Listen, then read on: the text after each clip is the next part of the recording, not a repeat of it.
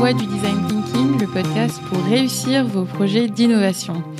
Dans ce podcast, j'interviewe des sociologues, des anthropologues, des designers, des facilitateurs, des entrepreneurs et des créatifs, tous experts en innovation, pour nous éclairer sur les stratégies, les pratiques, les techniques et les conseils que vous pourrez mettre en pratique.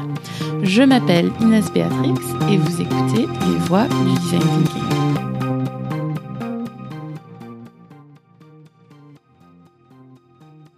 Aujourd'hui, je parle de l'expérience utilisateur. Concrètement, qu'est-ce que ça veut dire pour quelqu'un qui travaille comme moi en innovation? Quand est-ce que l'expérience utilisateur commence? Quand est-ce qu'elle se termine? Et en quoi avons-nous besoin de faire particulièrement attention quand on veut améliorer l'expérience utilisateur d'un produit ou d'un service?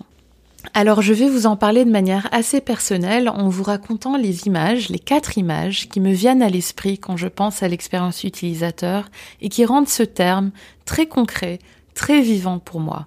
La première image qui me vient à l'esprit est celle d'un tableau blanc avec les mots avant, pendant, après, écrits les uns après les autres, ce qui ancre en moi le côté temporel de l'expérience utilisateur.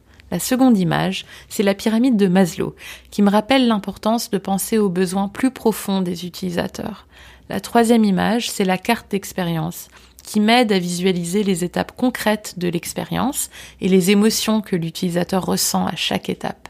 La quatrième image qui me vient à l'esprit, c'est l'image d'une danseuse qui vient, en dansant, me rappeler que l'expérience passe aussi par le corps. La première image qui se dégage des mots sur le tableau où je vois avant, pendant, après me permet de visualiser le fait que l'expérience utilisateur commence avant l'usage d'un produit ou d'un service et qu'elle continue après son usage.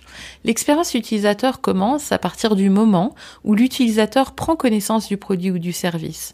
Ça peut être par exemple quand un ami nous en parle, donc pas forcément quand l'utilisateur est entré en contact physique avec le produit, et elle se termine quand l'utilisateur n'a plus d'interaction ou de réaction par rapport à ce produit ou à ce service. En pratique, je remonte rarement au moment où mon utilisateur prend conscience du produit et je termine rarement au moment où le produit est mis à la poubelle, mais je m'intéresse toujours à l'avant-usage et à l'après-usage du produit ou du service. La deuxième image que je vois est celle de la pyramide de Maslow, qui me permet de visualiser tout de suite le fait que l'utilisateur a des besoins fonctionnels basiques qui sont essentiels à son expérience, mais qu'il a aussi des besoins plus profonds, des besoins métaphysiques, des besoins d'accomplissement de soi qui se trouvent tout en haut de la pyramide.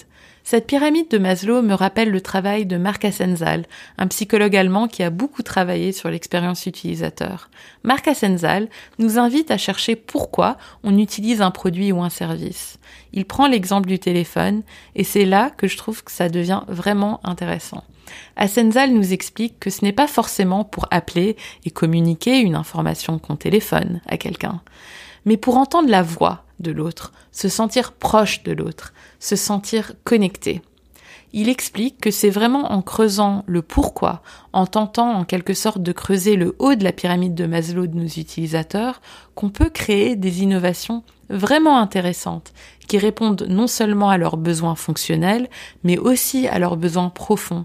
Et c'est ce type de questionnement qui va nous permettre de créer un téléphone, par exemple, qui répondra mieux à ces besoins de connexion, de proximité et d'intimité.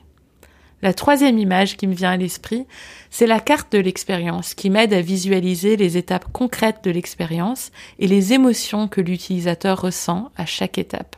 Ça me permet de visualiser le lien entre les étapes et l'émotion de l'utilisateur à chaque étape de l'expérience pour pouvoir prolonger les bons moments et raccourcir ou améliorer les moments les plus pénibles. La quatrième image, c'est l'image de la danseuse. Géraldine Actuel, l'une des invitées sur ce podcast, m'a beaucoup sensibilisée à la dimension physique de l'expérience. C'est quelque chose qu'on oublie très souvent et la danseuse me rappelle que nous ne sommes pas que des cerveaux. Alors avant de vous quitter, une petite définition de l'expérience utilisateur. L'expérience utilisateur, c'est les perceptions et les réactions d'une personne qui résultent de l'utilisation ou de l'utilisation prévue d'un produit d'un système ou d'un service. Cette définition provient de la norme internationale sur l'ergonomie des interactions entre les systèmes humains et ça a été publié en 2009. Il y a plein d'autres définitions et je suis toujours curieuse d'en avoir une autre, une meilleure. Donc s'il y en a euh, parmi vous qui veulent partager avec moi une définition euh, préférée de l'expérience utilisateur, n'hésitez pas à le faire avec moi euh, sur LinkedIn par exemple. Vous trouverez la transcription de cet épisode sur mon blog lesvoiesdudesignThinking.com. Si vous avez aimé ce podcast et tout ce travail, souscrivez au podcast pour avoir accès aux nouveaux épisodes dès que je les publie. Et si vous êtes sur Apple Podcast, ça serait vraiment super si vous pouviez laisser un avis et si vous pouviez me donner le maximum d'étoiles pour que le podcast soit bien référencé, ça m'aiderait beaucoup. Pour en savoir plus sur le design thinking, rendez-vous sur mon blog lesvoiesdudesignThinking.com. Vous pouvez me suivre sur Instagram à Les Voix du Design Thinking et sur Twitter. Là, c'est plus court, c'est Les Voix du DT.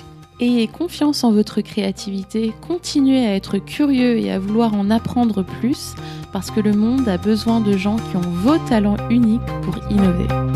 À très bientôt!